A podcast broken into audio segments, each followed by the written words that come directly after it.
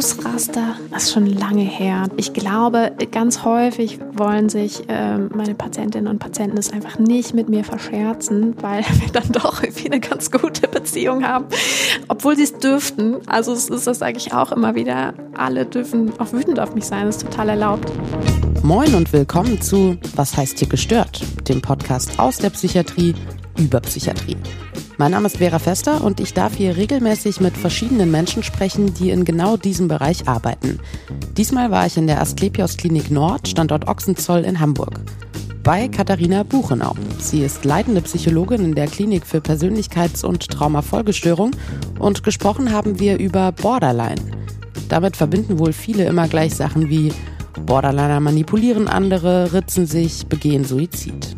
Katharina Buchenau räumt ein bisschen mit diesen Vorurteilen auf, erklärt, was Borderline überhaupt ist und wie man selbst, aber auch Angehörige damit umgehen können.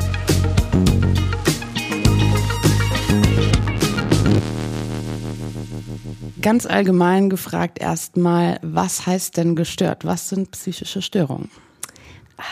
Ich bin ja gar nicht so ein großer Fan des Wortes gestört. Ich versuche mhm. meinen Patienten. Schade, was heißt denn gestört? Heißt der Podcast?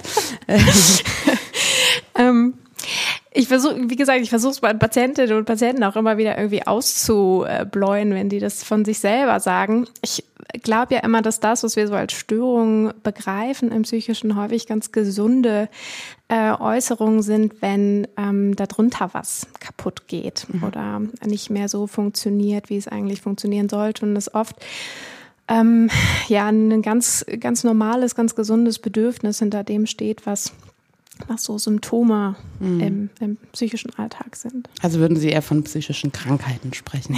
Klingt, klingt nicht ganz so provokant vielleicht. Vielleicht, ja. Okay. Ähm, ja, oder vielleicht von, von Symptomen. So. Mhm. Okay. Aber jetzt äh, komme ich nochmal auf den Begriff gestört Störungen, weil es heißt ja tatsächlich Persönlichkeitsstörung. Mhm. Über eine wollen wir sprechen, Borderline.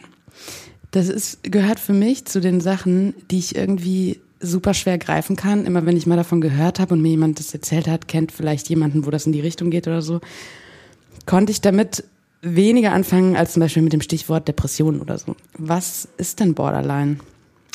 Ähm, ja, und dazu, das muss ich noch dazu mhm. sagen, äh, Borderline hat auch einen total schlechten Ruf. Also mhm. immer dann, wenn man mal was davon hört, dann sagt man, ach ja, das sind die Leute, die sich ritzen, die ganz dramatisch mhm. sind, die ähm, manipulieren. Mhm. Ähm, und das ist tatsächlich gar nicht unbedingt das, was sich so mit meinem klinischen Eindruck deckt. Mhm. Also Borderline ist erstmal eine äh, eine Störung der Emotionalität, also im mhm. Grunde ein zu viel an Gefühlen. Und ähm, so wie bei so einem Schnellkochtopf, mhm. der einfach unter Druck steht, wenn zu viel mhm. da drin passiert, wenn ne, die, die Temperatur steigt, braucht man irgendwo ein Ventil, um diese Emotionalität auch wieder rauslassen zu können. Und das mhm. ist das, was man dann häufig so sieht als Beobachter, ähm, dass sich ähm, Menschen mit einer Borderline-Störung eben Wege suchen, diese Emotionen irgendwie wieder rauszulassen, abzubauen, ähm, in den Hintergrund treten zu lassen mhm. ähm, und laut werden zu lassen. Mhm. Und das ist, ne, Selbstverletzung ist so ein ganz prominentes Beispiel dafür, wie man die Emotionen wieder ein Stück weit loswerden kann. Auch so Suizidversuche oder ähm, auch Suizidgedanken sind, gehört in die gleiche Kategorie. Also es ist wie so eine ähm, wie die Türklinke in der Hand behalten können in einem Raum, in dem gerade alles chaotisch und unaufgeräumt ist, mhm. dass man weiß, okay, da ist gerade viel los. Aber ähm, also so der Türklinke im Sinne von der, der Ausweg wäre ja. da und Genau, okay. hm. genau. Ne, dann, dann weiß man, okay, wenn es zu schlimm wird, muss ich hier nicht in diesem Raum bleiben. Mhm. Auch wenn man vielleicht weiß, man möchte nicht unbedingt dahin gehen, was auf der anderen Seite wartet, ist es einfach irgendwie ein beruhigender Gedanke und das hilft dabei, mit dieser Emotionalität umzugehen. Mhm. Und um welche Emotionen geht es denn da? Also ist das irgendwie äh, traurig super übertrieben oder fröhlich super übertrieben oder sind es wirklich alle möglichen Emotionen auf der Skala? Ja, eher alle. Das ist also rein physiologisch sagt man, dass ähm, Menschen, die äh, anfällig sind für Borderline-Störungen, mhm. ähm, dass da Gefühle schneller auftreten ähm, mhm. länger bleiben, nicht so gut regulierbar sind, ähm, also einfach viel präsenter sind. Und das gilt erstmal für alles, auch für die positiven. Also es kann auch mhm. ganz schön sein, manchmal eine Borderline-Störung zu haben, wenn man auch die, die ähm, positiven oder angenehmen Emotionen viel intensiver spürt. Ähm, aber mit der Zeit ähm, hat es natürlich auch Nachwirkungen. Ne? Wenn man mhm. viel ähm, auf der Symptomebene guckt, wenn zum Beispiel Beziehungen kaputt gehen, weil die unter solchen Symptomen leiden, dann bleiben oft natürlich viel Scham, viel Schuld, viel Traurigkeit, viel Einsamkeit, viel Wut übrig. Mhm. Ähm, und das ist das, was wir dann hier häufig sehen. Mhm. Und wie kann ich mir das vorstellen? Also vielleicht haben Sie auch so ein Beispiel aus der Praxis, ohne jetzt natürlich Namen zu nennen, aber von einer Patientin, einem Patienten. Ähm, wie können solche Situationen sein? Also ist das wirklich so explosiv, dass man im einen Moment noch ganz normal miteinander redet und auf einmal knallt's? So fühlt sich das ganz oft an. Für, für diejenigen oder für, für Sie als ja, Gegenüber? Tatsächlich, glaube ich, auf beiden Seiten. Mhm. Und wenn man dann genauer hinguckt, dann passiert im Vorhinein aber doch ganz schön viel. Ähm, es gibt häufig sowas wie Frühwarnzeichen, dass man mhm. doch merkt, okay, ich bin eigentlich schon blöd in den Tag gestartet, habe vielleicht irgendwie noch äh, eine Rechnung ins Haus bekommen, die ich nicht eingeplant hatte, wollte den Brief gar nicht aufmachen. Und dann ähm, habe ich einen Freund getroffen, der hat eine falsche Sache gesagt. Ich, mhm. ich war aber schon auch im Kopf dabei, irgendwie dabei, ich kriege nichts hin, ich bin irgendwie, ich bin nichts wert, ich ähm, bin total überfordert und dann zack schlägt's über und äh, mhm. das ist das, was dann sichtbar wird, so ein großer Wutausbruch zum Beispiel. Es kann aber auch ganz anders aussehen. Und sind das dann aber so Minutenphasen, also wo es dann richtig eskaliert und dann ist aber auch möglicherweise nach zehn Minuten wieder alles in Ordnung oder sind das wirklich lang anhaltende mm, Emotionsausbrüche in welche Richtung auch immer? Ähm, also es ist nicht so wie bei einer Depression, wo man sagt, mhm. irgendwie über zwei Wochen eine Stimmung, sondern es ist schon, also Borderline ist davon gekennzeichnet, dass es schnell wechselt. Mhm. Ob das jetzt Minuten sind oder Stunden, ähm, ist, hängt so ein bisschen vom Menschen ab. Mhm. Das ist ganz unterschiedlich, aber es ist nicht so, es geht schon eher um schnelle Wechsel. Mhm. Und ist es denn immer gleich sichtbar? Also kommt jemand zu Ihnen Sie sprechen eine Stunde, mehrere Stunden, mehrere Termine mit der Person und können das dann relativ schnell diagnostizieren oder sind das auch oft irgendwie andere Themen und dann überlegt man erst, ah, okay, da könnte Borderline dahinter stecken? Mhm. Es gibt beides. Ähm, viel an Symptomen ist sehr sichtbar und sehr nach außen gerichtet. Es geht ja viel auch darum, Gefühle haben einfach in, in Beziehungen eine wichtige Rolle und werden damit, na, haben so einen Signalcharakter und werden damit auch sichtbar. Aber es gibt auch Menschen, die erstmal sehr funktional durchs Leben gehen, ähm, mhm. einen Job haben, in dem sie irgendwie zurechtkommen, Karriere machen, ähm, auch Beziehungen lange aufrechterhalten. Ähm, aber sobald man unter die Oberfläche guckt, brodelt es irgendwie. Mhm. Und ähm, das Leben fühlt sich irgendwie nicht gut und irgendwie nicht richtig an. Und man hat das Gefühl, immer so von, vom einen in den anderen Gefühlszustand geworfen zu werden. Plus, gerade jetzt in meinem Kontext, ich sehe meine Patienten ja, wenn es hochkommt, eine Stunde in der mhm. Woche, ähm, in seltenen Fällen mal länger und mal mehr. Und wenn man sich vorstellt, das wechselt ganz schnell mit der Stimmung, dann kann ich auch mal Glück haben und einfach immer die, Woche, äh, die, die Stunde abbekommen, in der es jetzt gerade mal gut läuft. Aber wäre es nicht fast besser, Sie erwischen eine Stunde, wo es nicht gut läuft? Auf jeden Fall. Auf jeden Fall. Ja, okay. Ich bin da auch immer ganz froh drüber, wenn ich mal die, die Seiten mitbekomme, ähm, die Patienten und Patienten so ein bisschen als schwierig ja. empfinden. Weil sie dann konkreter arbeiten können, ja, sozusagen. Ja. Alles, was bei mir in der Sitzung auftaucht, damit kann ich gut arbeiten. Da hat man sehr viele Informationen plötzlich. Kann man das oder sollte man das provozieren vielleicht sogar? oder ist es, äh, habe ich jetzt gerade eine falsche Vorstellung von so einer Stunde? Ich kenne, ich, also ich habe gerade einen Kollegen im Kopf, der sagen würde, ja, auf jeden Fall, das mhm. sollte man provozieren. Ähm, ich mache das nicht. Ich mhm. bin ja schon ein Beispiel dafür, wie sieht eigentlich so eine in Anführungszeichen normale menschliche Beziehung aus. Mhm. Und wenn ich jemanden provoziere, das würde ich ja im normalen Kontext auch nicht machen. Und mhm. dann. Naja, aber Sie, aber Sie haben ja ein Ziel. Sie wollen ja jemanden vielleicht auch vor Augen führen. Okay, pass auf, guck mal, wenn ich das und das sage oder mache, dann reagierst du so und so drauf und lass mal damit mhm. arbeiten. Ja. Deswegen ist das Provozieren natürlich ja gar nicht böse gemeint in dem Sinn, sondern dient ja dem Zweck, daran zu arbeiten, so. Naja, was ich mache, ist, ich kommuniziere meine eigene, eigenen Grenzen sehr klar. Also es ist schon so, dass ich auch natürlich trotzdem in den Urlaub fahre, dass ich auch krank bin, dass ich ähm, in Feierabend gehe und das gar nicht dazu passt, dass eigentlich so die, gleich eine, also das war jetzt pauschal gesagt, aber von vielen ähm, PatientInnen mit Borderline-Störungen, glaube ich, so die Lieblingsbeziehung eine wäre, die rund um die Uhr verfügbar wäre. Ja. Ähm, und das kann sich provozierend anfühlen. Also es ist schon so, dass wenn ich aus dem Urlaub zurückkomme, dann muss ich erstmal ordentlich wieder Reparatur leisten, mhm. ähm, bis, ähm, bis ich da wieder auf dem Stand bin von vor dem Urlaub. Und das ist total hilfreich. Mhm. Also das ist genau das, womit man großartig arbeiten kann. Mhm. Ich will auf diese Beziehungsgeschichte nachher vielleicht nochmal eingehen.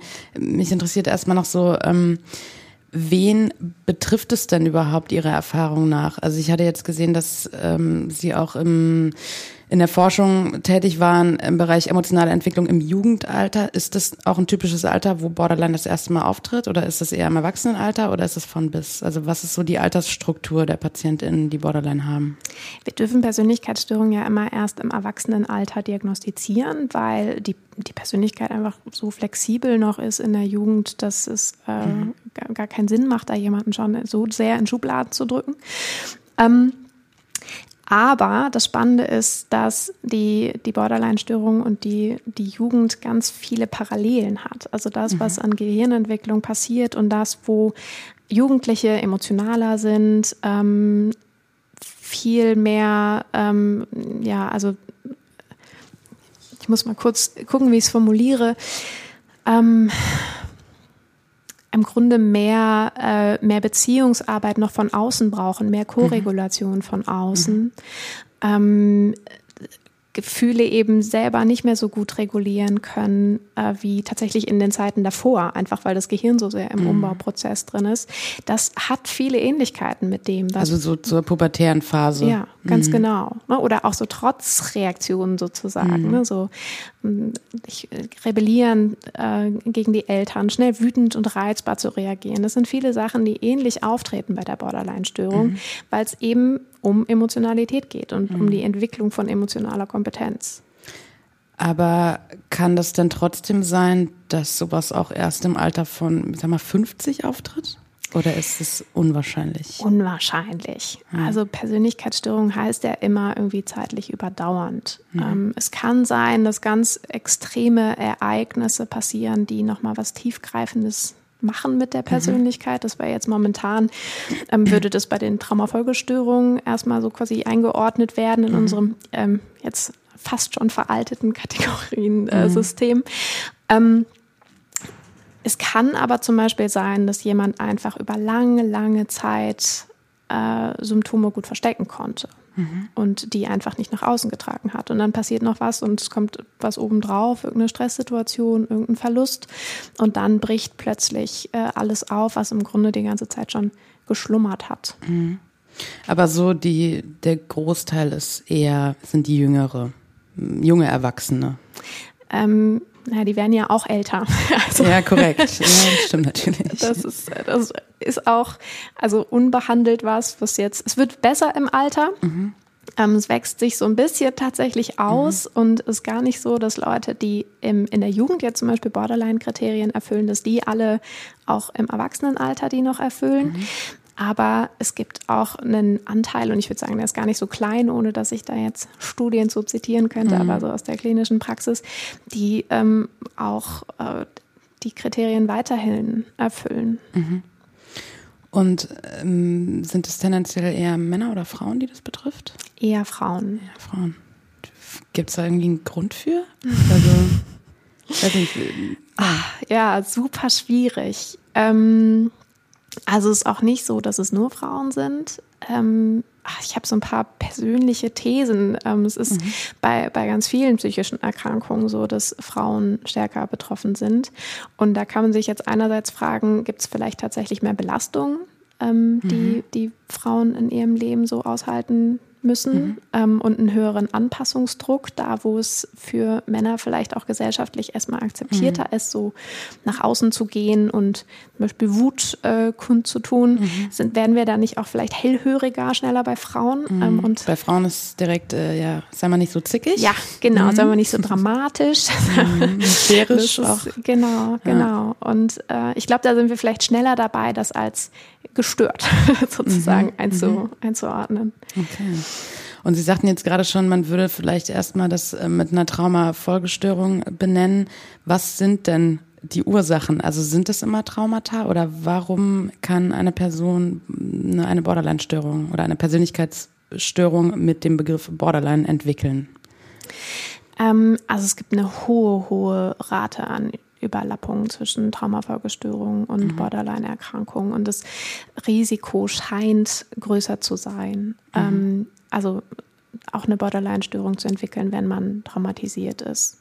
Gerade was so chronische und komplexe Traumatisierung angeht. Also wo es nicht nur um vielleicht ein einziges Erlebnis geht, dass man irgendwie beim Zugunglück verwickelt wurde, sondern gerade bei sexuellem Missbrauch über eine lange Zeit im mhm. eigenen Familienkreis. Ähm, aber wovon man so als Modell ausgeht, ist, dass man, ähm, dass es eben diese biologische Komponente gibt, dass man einfach ein Gehirn hat, das ähm, stärker quasi auf mhm. Emotionen mhm. reagiert, das Emotionen nicht so gut regulieren kann, das für so überdauerndere Emotionen sorgt. Mhm. Und das dann oft mit einem Erziehungsstil ähm, der Eltern oder der Bezugspersonen zusammenkommt, wo Emotionen eher vermieden werden. Mhm. Ähm, wo äh, einem immer beigebracht wird, diese Emotionen dürfen nicht sein. Und mhm. wenn man das lernt, äh, dann sucht man sich eben irgendwelche, irgendwelche äh, quasi Parallelwege, um diese Emotionen dann ähm, doch irgendwie ausdrücken zu können, ohne sie mhm. eben ähm, beschreiben zu müssen, ohne zu weinen, ohne Angst zu zeigen. Und das kann Selbstverletzung sein, es kann manchmal auch eine Essstörung sein, die sich dann noch draufsetzt. Mhm. Ähm, und aber wenn Sie davon sprechen, eben Traumata beispielsweise sexueller Missbrauch, Zugunglück miterlebt, das sind ja schon gravierende Sachen, die jetzt hoffentlich nicht so viele Menschen ähm, miterleben mussten. Ähm, Heißt es dann automatisch, dass die Borderliner sehr wenige nur sind in der Bevölkerung? Also wissen Sie da ungefähr so eine Zahl? Kommt das oft vor? Kann man das gar nicht definieren? Ich hätte es noch mal raussuchen sollen. Das Problem ist, wir reichen das nach. Das, wir reichen das nach. Und das tun wir hiermit. Nur wie das immer so ist mit Zahlen, man findet unterschiedliche Aussagen darüber, wie viele Menschen weltweit oder in Deutschland von Borderline betroffen sind. Aber meist ist die Rede von etwa drei Prozent der Erwachsenen. Jugendliche fallen, wie gesagt, deshalb raus, weil bei ihnen eine Persönlichkeitsstörung gar nicht diagnostiziert werden darf.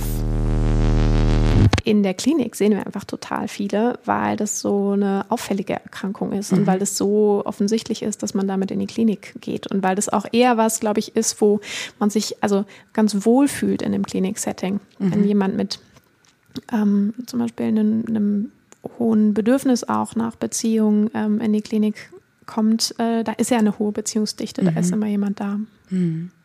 Das heißt, sie suchen auch so ein bisschen nach, nach Anschluss, nach gesehen und gehört werden.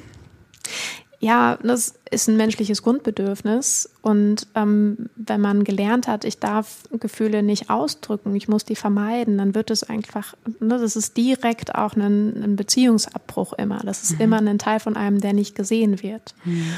Und ähm, das ist in der Klinik im besten Fall natürlich anders. Da bekommt man mhm. was, was man dann woanders nicht bekommt. Und ähm, wie ist das bei den Menschen, wo Sie das dann diagnostizieren? Merken die das auch selbst? Also ist denen in dem Moment, wo ein krasser Gefühlsausbruch stattfindet, ist denen das in dem Moment bewusst? Okay, jetzt eskaliert hier gerade wieder irgendwas? Oder ist das auch teilweise einfach für die normal. Und hä, warum guckst du mich jetzt so an, wenn ich so reagiere? Mach doch gar nichts so ungefähr. Also checken die das selbst oder? Also meiner Erfahrung nach zu 99 Prozent ja. Nicht mhm. mitten während, äh, während dem Gefühlsausbruch, aber danach. Mhm. Ähm, das ist auch das, wo häufig so die Schamgefühle, die Schuldgefühle okay. hingehören, mhm. was ganz schön viel Leid verursacht. Wenn Sie merken im Nachhinein, okay, vorhin bin ich vermeintlich grundlos oder grundlos mhm. ausgerastet, hätte kein anderer getan und ich kann es halt nicht regulieren, die Emotionen. Ja. Okay. Genau. Gut, jetzt kommen Menschen zu Ihnen, das ist entweder schon diagnostiziert oder Sie sagen, äh, legen das irgendwann fest in Anführungszeichen und wollen mit der Person arbeiten. Wie kann ich mir das vorstellen? Wie sind, sieht eine Therapie für Menschen mit Borderline aus? Ich gucke äh, zu Beginn erstmal, wo liegt denn eigentlich so der größte Leidensdruck? Also ist mhm. es tatsächlich so, dass diese Gefühlsausbrüche das äh, ist, was im Vordergrund steht. Dann mache ich erstmal was an der Emotionsregulation. Dann schaue ich, es gibt sogenannte Skills, also mhm. im Grunde so Strategien, auf die man ausweichen kann, um Gefühle auszudrücken, so ein bisschen durch die Blume. Mhm. Ähm, Zum Beispiel? Also, wenn man ganz viel inneren Druck in sich hat, hilft häufig so ein Hinweisreiz, dass man irgendwie einmal wie so eine Alarmglocke, die im Kopf klingelt, mhm. ähm, mit der man sich sagt, okay, jetzt wieder alles auf normal. Und diese Funktion übernimmt ganz oft das selbstverletzende Verhalten. Das kann mhm. aber auch sowas sein wie auf eine Chilischote beißen. Dann hat man dieses schärfe Gefühl, was so ein mhm. bisschen ein Schmerzreiz ist, äh, hat es im Mund. Aber ähm, das heißt, Entschuldigung, nicht, in dem ja. Moment, wo ich merke, es passiert gerade was, dann weiß ich, ah, jetzt sollte ich äh, so ein Skill benutzen und beiße in dem Fall jetzt auf eine Chili-Schote oder suche mir irgendwas anderes. Aber ja. okay. Genau, im mhm. besten Fall. Das ist nie so effektiv wie das, was man vorher gemacht hat ähm, und über Jahre quasi äh, gut dabei geholfen hat, die Gefühle wegzubekommen. Mhm. Ähm, das ist immer irgendwie nur ein Hilfsmittel und hilft nur dabei zu schauen, okay, was ist hier eigentlich passiert? Also es ist mhm. das, worüber wir gerade gesprochen haben, dass man häufig erst im Nachhinein merkt, Moment mal, da bin ich gerade in dem Gefühl drin und verhalte mich nicht mehr so, wie ich mich eigentlich verhalten möchte. Mhm. Diesen Abstand schafft man ganz kurz mit, mhm. ähm, mit der Chili-Schote. Ne? Dass man einmal aus diesem roten Gefühlsschleier rauskommt, in dem man nichts mehr sieht und sich einmal wieder in Erinnerung ruft, Moment mal, hier, hier bin ich im Hier und Jetzt. Mhm ähm, jetzt Gefühlsprotokoll äh, anschmeißen und mal schauen, was passiert hier eigentlich mhm. gerade. Und dann so langsam auch wieder zu gucken, ähm, wofür stand es eigentlich? Warum bin ich jetzt gerade so wütend geworden? Oder warum habe ich jetzt gerade so ein starkes Gefühl von Selbsthass empfunden? Mhm. Ähm, Im Grunde geht es darum, Gefühle wieder als ähm, ja, so Sprachrohr von Bedürfnissen wahrzunehmen und mhm. auch unterscheiden zu können, an welcher Stelle hilft mir das weiter, an welcher Stelle ist es total angemessen. Jetzt sind wir die ganze Zeit bei Wut. Ich bleibe mal kurz mhm. auch bei Wut. Ähm, zum Beispiel wütend zu werden, weil mir wirklich was Ungerechtes passiert ist und es total Sinn macht, auch diese Energie, die die Wut bereitstellt, nutzen zu können und sagen zu können, nein, das ist nicht in Ordnung, so gehst du nicht mit mir um. Und an welcher Stelle ist es aber vielleicht auch total schädlich, weil ich mhm. gerade meinem äh, Chef gegenüber sitze oder meiner Chefin und meinen mhm. Job verliere, wenn ich jetzt hier auf den Tisch haue und mhm. äh, rumrandaliere. Und in so einem Fall könnte das dann helfen, okay, ich nehme das jetzt gerade wahr, ich gehe vielleicht mal kurz vor die Tür, wo ich meine Chilischote im Rucksack habe und genau. bevor ich mit dem Chef weiterspreche, so ungefähr. Ja. Also dass man sowas sich antrainiert, sozusagen, sich selbst nochmal anders kennenzulernen und wahrzunehmen und zu merken, jetzt passiert gerade das und das, Achtung, ich muss was dagegen tun. Ja. Okay. Genau. Ähm, gerade bei dem Thema Wut ist Ihnen da mal während einer Stunde jemand akut ausgerastet aufgrund einer Sache, wo Sie sagen, ja, okay, genau das ist der Punkt, da brauchst du halt nicht ausrasten. Also haben Sie da so ein Beispiel? Ich muss mal überlegen. Mm. Oder kann auch eine andere Emotion sein, aber so eine, immer so ein Beispiel. Mm.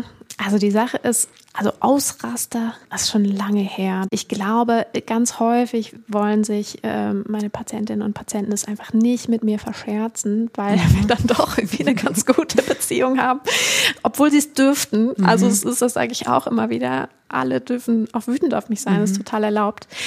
Ähm, ja, es muss ja gar nicht wütend auf Sie sein, sondern ich habe jetzt hier einen Stift, dass der mir runterfällt mhm. und ich völlig durchdrehe, weil er mir schon zum dritten Mal runterfällt. Also so, solche Kleinigkeiten, ja. sind das genau solche Punkte? Ja, genau, das sind genau solche Punkte. Mhm. Ähm, oder auch, also ganz häufig sowas wie also ganz häufig wütend auf sich selbst sein, mhm. ähm, was dann in so einen Selbsthass übergeht. Ähm, zum Beispiel manchmal zum Beispiel bei einer Übung, die wir mhm. gerade machen, nicht das Ergebnis rausbekommen, was sich äh, mein Patient oder meine Patientin mhm. eigentlich vorgestellt hätte und dann plötzlich steigt die Anspannung und ähm, ich merke, da, da passiert jetzt gerade was. Und da geht es ganz häufig ähm, um Wut auf sich selbst. Mhm.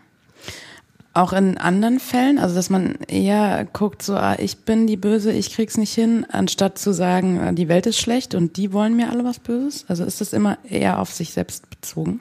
Es gibt so unterschiedliche Typen. Ich glaube, mhm. es gibt die einen und es gibt die anderen.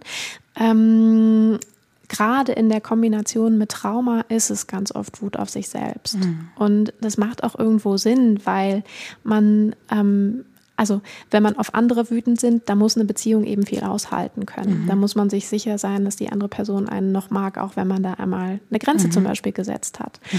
Und wenn die Wut bei einem selber wieder ankommt, äh, man, man, selbst ist halt morgen immer noch da. Mhm. Und es ist okay. nicht so leicht, sich selbst zu verlassen. Mhm. Spannender Aspekt.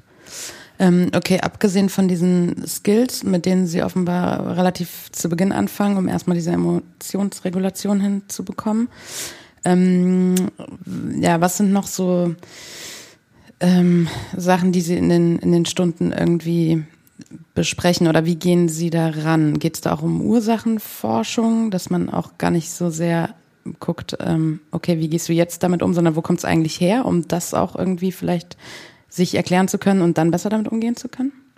Ich mache das schon viel. Also mhm. es gibt ähm, eine Therapieform, die heißt Schematherapie, die so ein bisschen langfristig angelegt ist für mhm. ganz viele unterschiedliche ähm, psychische Erkrankungen, aber eben auch gut so ganz gut evidenzbasiert ist bei ähm, Borderline-Störung. Mhm. Ähm, und da schaut man schon, was für ein Schmerz steht da eigentlich hinter und wie kann man sich um diesen Schmerz kümmern. Es gibt mhm. da so ein Konzept vom inneren Kind, mhm. das einfach immer wieder in so alte Gefühlszustände kommt, also sich wieder so fühlt wie mit drei, vier Jahren oder sieben, acht Jahren. Mhm. Und genau die gleiche Traurigkeit, genau die gleiche, ähm, genau die gleiche Scham, genau die gleichen Schuldgefühle ne, und so weiter und so fort spürt. Und da quasi mit den heutigen erwachsenen Augen auf dieses innere Kind drauf zu gucken und zu schauen, was braucht es eigentlich, mhm. ähm, wie gehe ich aktuell mit dem um oder wie geht so mein innerer Kritiker ähm, mhm. mit dem um und was braucht das eigentlich wirklich? Und was, was löst das bei mir aus, wenn ich mir vorstelle, da sitzt so ein vierjähriges Kind und, und zittert und hat Angst und da gibt es noch eine zweite Stimme, die sagt, du hast es alles nicht verdient, du bist total mhm. wertlos. Mhm. Und das immer wieder einzuordnen, zu schauen, ich bin nicht ohne Grund so, sondern es gab Situationen in meinem Leben, die, da konnte ich nicht anders als auch genau diese Überlebensstrategien, die sich jetzt so ein bisschen verselbstständigt haben, zu nutzen, weil ich sonst einfach das nicht gepackt hätte und vielleicht noch mhm. was viel Schlimmeres passiert wäre. Da sich selber ein Stück weit zu verstehen und auch zu gucken, okay, heute brauche ich die nicht mehr. Mhm. Ähm, heute kümmere ich mich selber als Erwachsener um dieses innere Kind. Das ist das, was ich in so also wenn es ein bisschen äh, an langfristige Therapie mhm. geht, was ich viel mache. Wie lange dauert denn so eine Therapie im Schnitt? Ähm, ich bin ja Verhaltenstherapeutin, bei mhm. uns geht es immer ein bisschen schneller. Mhm. also ich würde schon sagen, so 80 Sitzungen in der ambulanten Therapie. Ähm, wir bieten im Krankenhaus ganz oft Intervalltherapie an. Das mhm. sind dann auch oft eher ähm, so chronisch erkrankte PatientInnen, ähm, Leute, die schon sehr lange einfach viele unterschiedliche Sachen ausprobiert haben. Das ist selten, dass das unter drei, vier Intervallen ähm, große, dass da Großes passiert. Aber mhm. dann mit der Zeit ähm, ist da auch echt, also gibt es ganz herzerwärmende Veränderungen. Okay, zum Beispiel? Ah, ich habe eine Patientin, die ähm, zu mir in die Therapie gekommen ist und mir gesagt hat, ach ja, schön mit Stimmungsschwankungen. Ehrlich gesagt, ich fühle überhaupt nichts. Ich fühle, also wenn es mhm. hochkommt, fühle ich mal Angst und Anspannung irgendwie körperlich, aber ich kann mich an nichts erinnern. Keine Ahnung, was Traurigkeit ist, keine Ahnung, was Wut mhm. ist. Ähm, wir können uns jetzt hier irgendwie zusammensetzen und mal, mal reden, aber ich weiß ehrlich gesagt gar nicht, was ich Ihnen sagen soll. Mhm.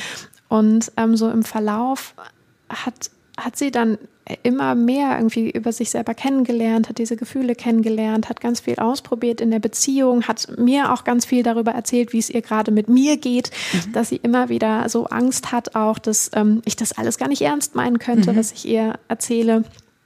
Ähm, aber hat es mir eben gesagt und mhm. wir konnten darüber reden und es war mhm. ganz, ganz großartig, einfach mit, mit ihr drauf zu gucken, dass ähm, ja, dass in ihr eben auch eigentlich mhm. ein ganz trauriges, verlassenes inneres Kind schlummert und sie plötzlich viel mehr gesehen hat, ich möchte eigentlich anders mit dem umgehen. Ich möchte mhm. es eigentlich viel mehr versorgen. Und mhm.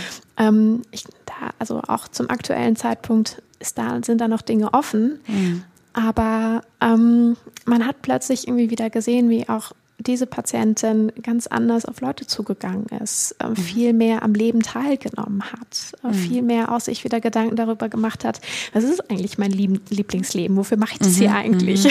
Ja. Und es war ja so ganz, äh, da gehe ich dann immer nach Hause und äh, bin irgendwie glücklich und zufrieden und kann gut einschlafen.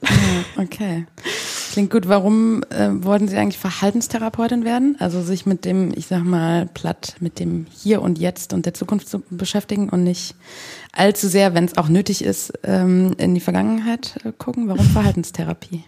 Wir hatten es vor allem an der Uni. Also uns mhm. wurde an der Uni immer verkauft, das ist der, der einzig wahre Weg und alles mhm. andere ist Humbug. Hat dann auch nicht so ganz funktioniert mit mir und jetzt nur in der Gegenwart und in, mhm. in die Zukunft gucken. Ich bin, glaube ich, schon ganz schön viel so mit biografischem auch mhm. beschäftigt.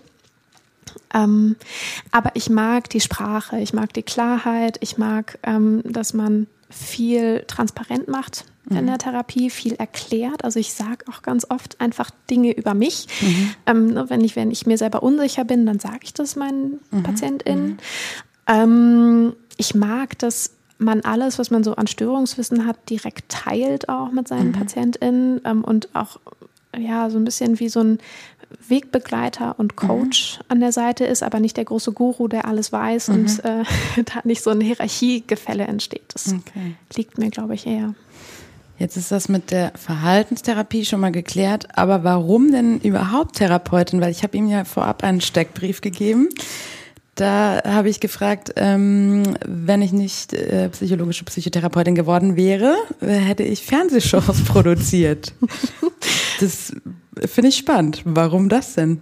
Warum ich Fernsehshows produziert hätte ja. oder warum ich es dann nicht getan habe? Nee, erstmal warum, was sie daran reizt, weil das, ja, ich finde, das sind komplett unterschiedliche Branchen.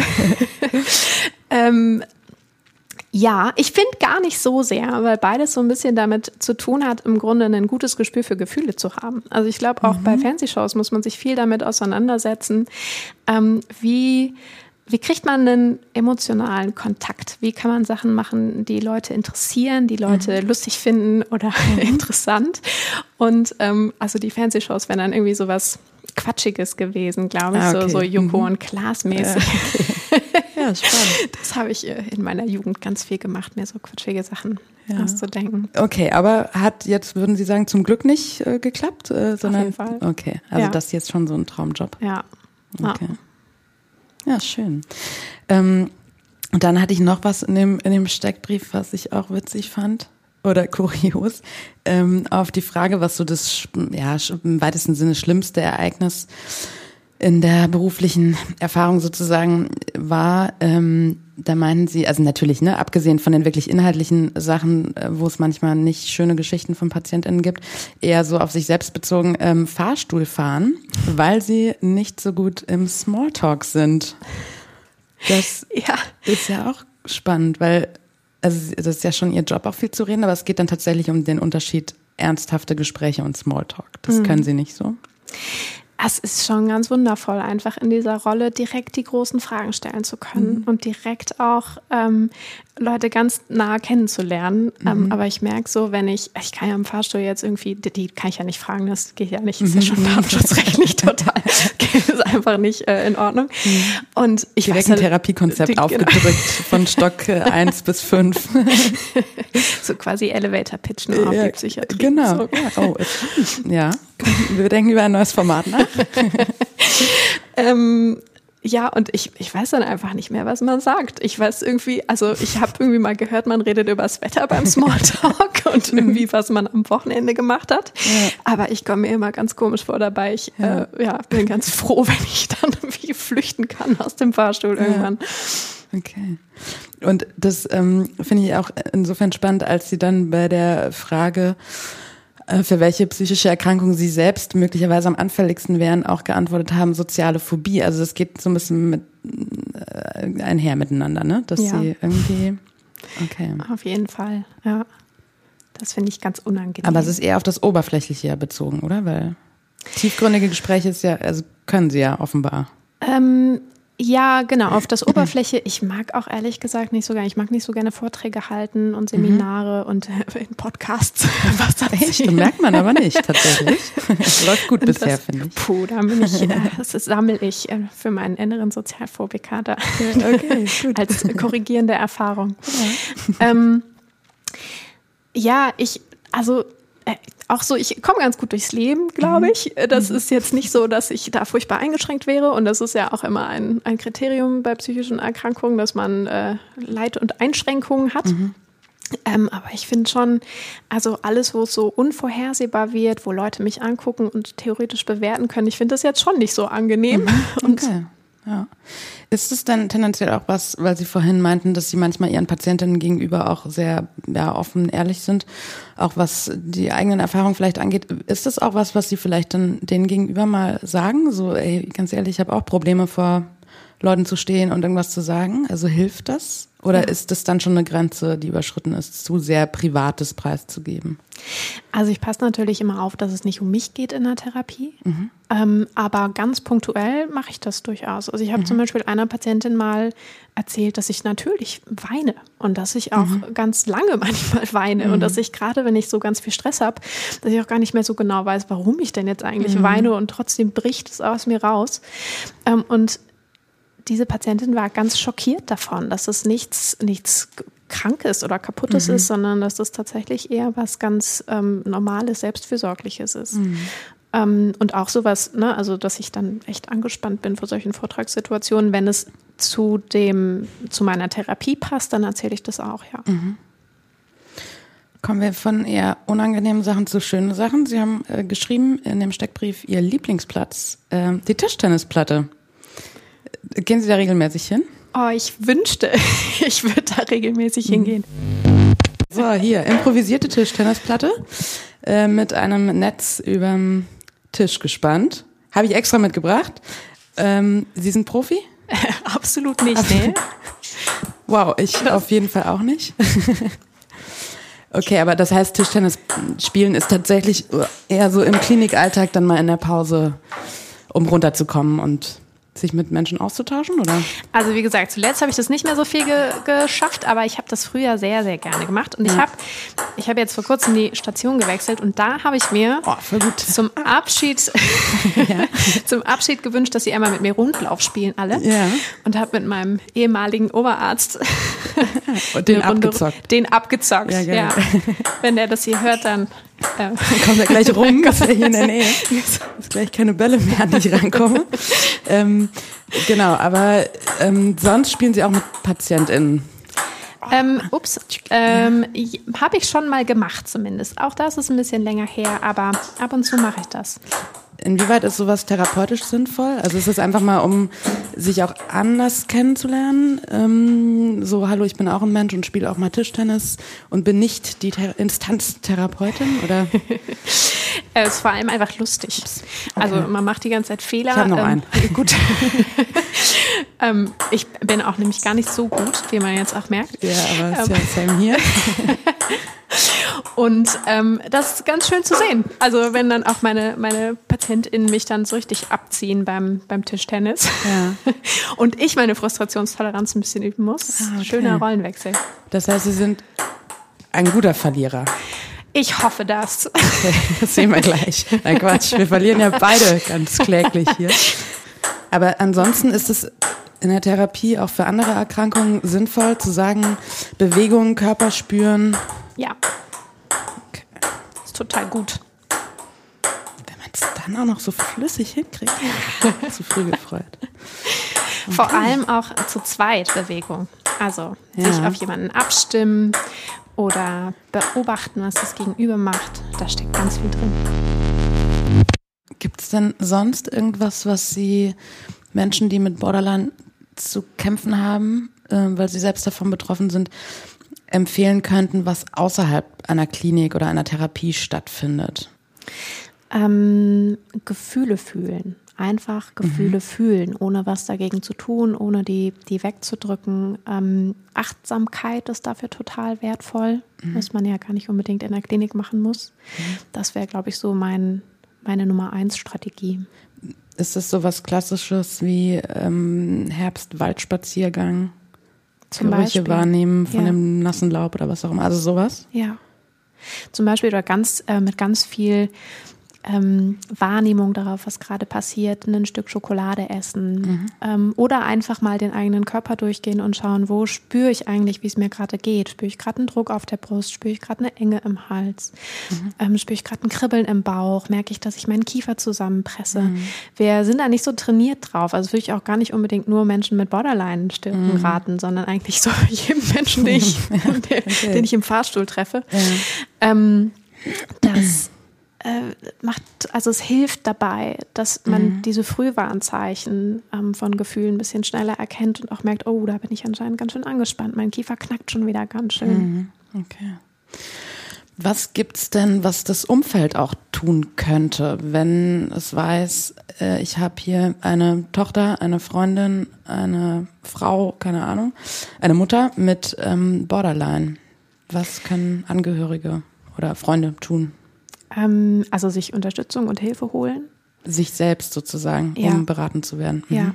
Und wirklich, also einmal, ne, wie kann man, wie kann man unterstützen, aber auch wie, ähm, wie fühlt es sich eigentlich an, in dieser mhm. Helferrolle zu sein? Wie kann man auch immer gut für eigene Grenzen sorgen? Mhm. Ähm, das ist schon was. Also Grenzen ist ein Thema bei, mhm. bei Borderline. Ähm,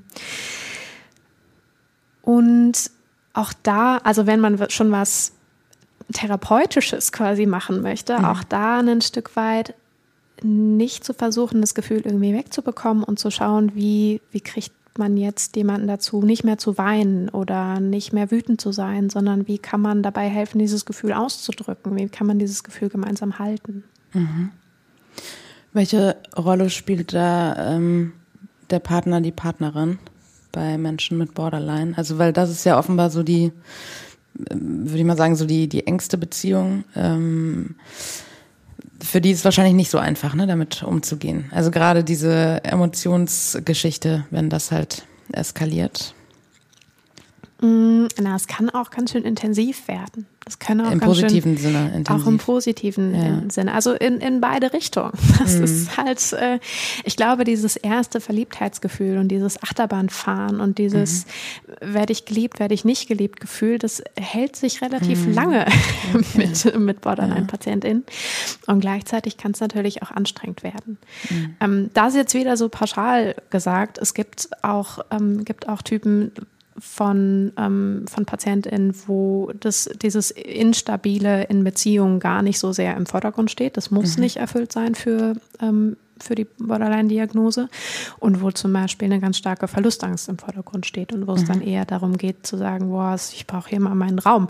Es mhm. wird mir hier gerade alles zu viel. Ähm, aber heißt das also in, in die eine Richtung kann das durchaus so sein, dass denn man auch dem Partner gegenüber immer so drauf ist, so eben aufgrund dieser Verlustangst, ähm, äh, der verlässt mich bestimmt bald, ich klammer und klammer und klammer und der andere muss irgendwie gucken, wie man damit umgeht oder also sind das so typische Beziehungsprobleme sozusagen dann? Ähm, ja, können so typische Beziehungsprobleme mhm. sein.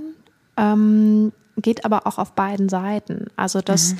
die, also man spricht so ein bisschen davon, dass die Nähe-Distanz-Regulation nicht ganz mhm. so funktioniert. Also dass man manchmal zu viel Nähe will und manchmal viel, viel weniger, als man mhm. gerade hat. Und es dann immer wieder wie so sich gegenseitig anziehen und gegenseitig wieder wegstoßen ist. Mhm. Manchmal ähm, hasst man den anderen, manchmal will man viel, viel, viel, viel mehr und hat mhm. das Gefühl, oh, der andere geht sofort wieder und ich bin ganz furchtbar und ich muss mich ganz viel darum kümmern, dass derjenige bei mir bleibt. Ähm, und da in diesem ganzen Spektrum tauchen Beziehungsprobleme auf. Mhm. Also heftige Streits und Konflikte, mhm. wo dann auch mal irgendwie ein Teller bei zu Bruch gehen kann mhm. oder wüste Beleidigungen fliegen können. Ähm, aber auch das, also ich habe auch insbesondere PatientInnen, die eher ganz, ganz erduldend und aufopferungsvoll sind und mhm. wo die, ähm, die Partner ähm, oder Partnerinnen manchmal ähm, eher ein ganz schönes Leben haben, glaube ich. Also, so, mhm. ja. ja. Und Sie haben es vorhin schon mal ganz kurz angesprochen. Ähm, wie ist denn das ähm, mit ähm, Beziehung zwischen Therapeut Therapeutin in dem Fall ähm, und Patientin.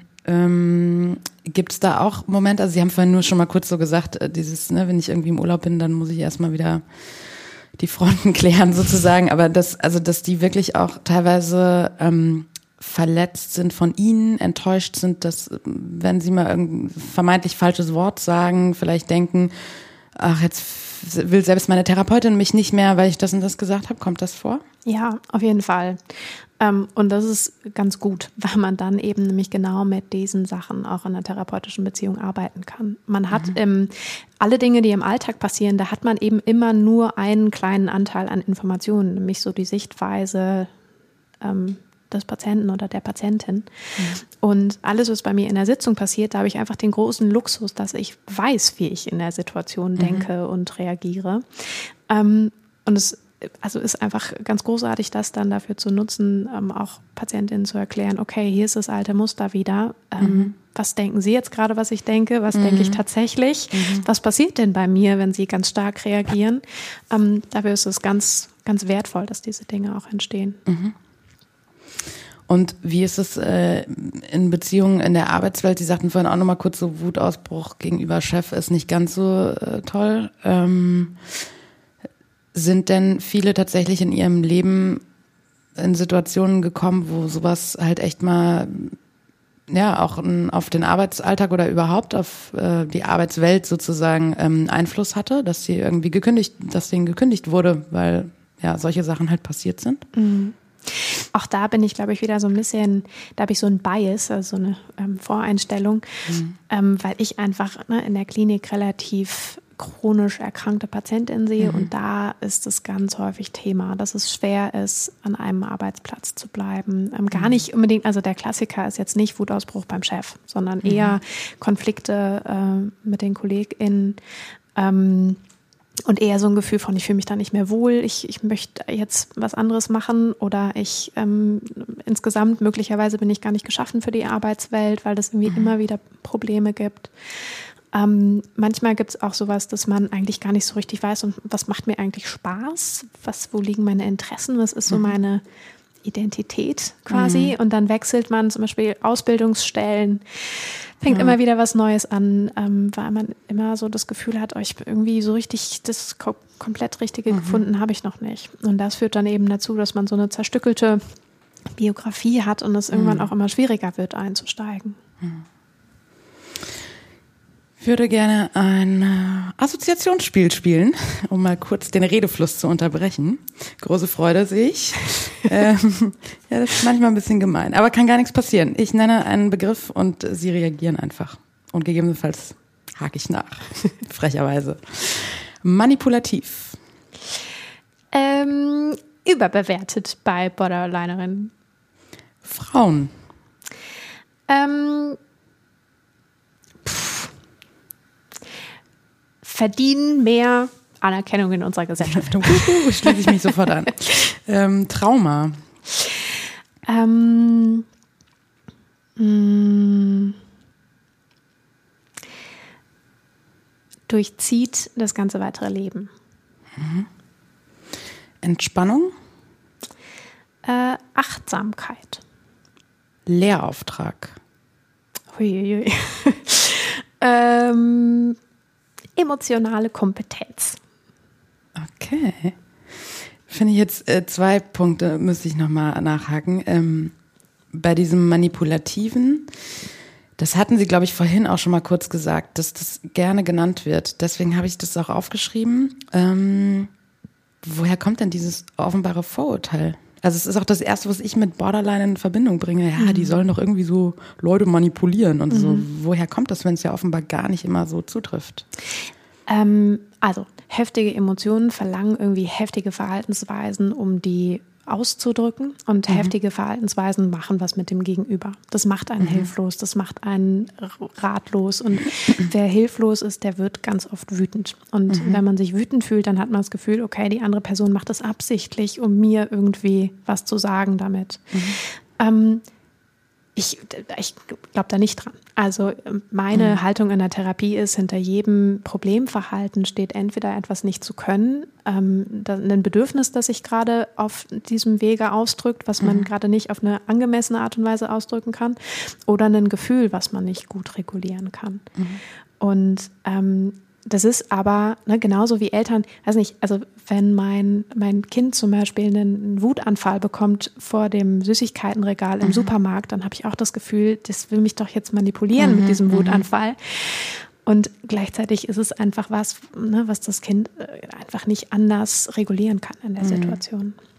Ich bin gerade so im Kopf, ähm, sind das dann auch so Sachen, wo man vielleicht drauf kommt, gerade in einer Beziehung, wenn dann jemand mit Borderline sagt, wenn du mich nicht weiter liebst oder bei mir bleibst, dann äh, bringe ich mich um. Ja. Sowas. Also das kommt schon vor. Und das ist das, was man dann als manipulativ ja. einordnet, sozusagen. Ja, genau. Ja. Okay. Ähm, auf Lehrauftrag kam ich tatsächlich nur deshalb, weil Sie mir in Ihrem Steckbrief geschrieben haben, dass Sie Dozentin an unterschiedlichen Ausbildungsinstituten sind. Ähm, unter anderem, ist das noch aktuell? Uni Marburg, Uni mhm. Zürich und so weiter. IVAH steht für? Ähm, Institut für Verhaltenstherapieausbildung in Hamburg. Aha, das auch noch, viel beschäftigt. Ähm, da haben Sie ja dann auch mit super vielen anderen psychischen Erkrankungen zu tun, eben nicht nur Borderline. Ähm, deswegen finde ich auch dahingehend Ihre Antwort so spannend auf die Frage, ähm, könnte ich eine psychische Erkrankung sofort für immer in Anführungszeichen heilen, wäre es. Sie haben dann zwar irgendwann welche genannt, aber sagen erstmal, ähm, dass sie das eigentlich gar nicht so unbedingt wollten, aus dem Grund, dass wohl psychische Erkrankungen immer der Versuch sind, Bedürfnisse erfüllt zu bekommen und Symptome tendenziell ein Sprachrohr sind und sie niemandem gerne das Sprachrohr nehmen wollen. Das, so eine Antwort habe ich nicht erwartet, aber das macht irgendwie total Sinn. Ja, ich habe neulich, ich war neulich selber in einem Seminar und da mhm. hat der Dozent gesagt, wer ist eigentlich äh, kränker sozusagen, die mhm. Person, die Schmerzen hat und schweigt oder die Person, die Schmerzen hat und schreit. Mhm. Und äh, das finde ich so ganz treffend. Ne? Ja. Also es ist, macht schon Sinn, dass wenn es einem schlecht geht und wenn's, ja. wenn man gerade was nicht bekommt, dass man dann irgendwie auf sich aufmerksam macht oder ja. sich das holt, nur eben auf Umwegen. Und ähm, das hat auch die Möglichkeit, zum Beispiel ne, zum Beispiel zu sterben. Mhm. Ähm, ne, Suizide zum Beispiel sind was, glaube ich, wo diese Überlebensmechanismen nicht mehr gut funktionieren. Mhm. Und mir ist es immer lieber, jemand findet irgendwo noch ein Sprachrohr, mhm. um damit in Kontakt zu kommen und irgendwie der Welt noch zu zeigen, Moment mal, hier läuft gerade was grundlegend schief, mhm. ähm, als wenn jemand sich dann zum Beispiel einfach umbringt und nicht mehr da ist. Mhm. Ja. Spannender Gedanke, ja. Und es gibt ja auch dann jetzt nicht zum Glück tausende verschiedene äh, psychische Erkrankungen, aber ja, sie sind ja auch immer Zeichen für irgendwas, was nicht gut gelaufen ist. Und man kann im besten Fall ähm, daran arbeiten. Gibt noch viel zu besprechen in der Hinsicht, mache ich jetzt aber nicht mit Ihnen, vielleicht ein andermal nochmal. Ähm, ich würde gerne schon zum Schluss kommen mit der Frage, mh, hm, gibt es so eine Art Standardsatz, ähm, mit dem Sie sich von PatientInnen verabschieden oder läuft das immer komplett unterschiedlich? Eine Standardsache, die ich immer sage, weil gerade ne, geht ja um Beziehung bei, ähm, bei Borderline, dass ich sage, und wissen Sie, Sie dürfen mich auch mitnehmen. Sie dürfen auch manchmal so eine kleine Miniaturversion von mir auf der Schulter sitzen haben und mhm. ne, die Ihnen sagt, Sie machen das schon, super. Was, alles gut. Gefühl darf da sein. Mhm. Das, das ist so eine Sache, die ich mhm. immer in einer der letzten Sitzungen auch sage. Okay. Schön. Vielen, vielen Dank. Hat Spaß gemacht auf jeden Fall. Und ja, vielleicht bis zum nächsten Mal. Danke. Sehr gerne. Also ich habe schon wieder richtig viel gelernt. Ich hoffe, ihr auch bei Was heißt hier gestört, dem Podcast aus der Psychiatrie über Psychiatrie. Jeden zweiten Montag eine neue Folge bei den Podcast-Anbietern eures Vertrauens und bei YouTube. Wenn ihr Wünsche, Kritik, Fragen, Anregungen habt, meldet euch über die Social-Media-Kanäle der Asklepios Kliniken.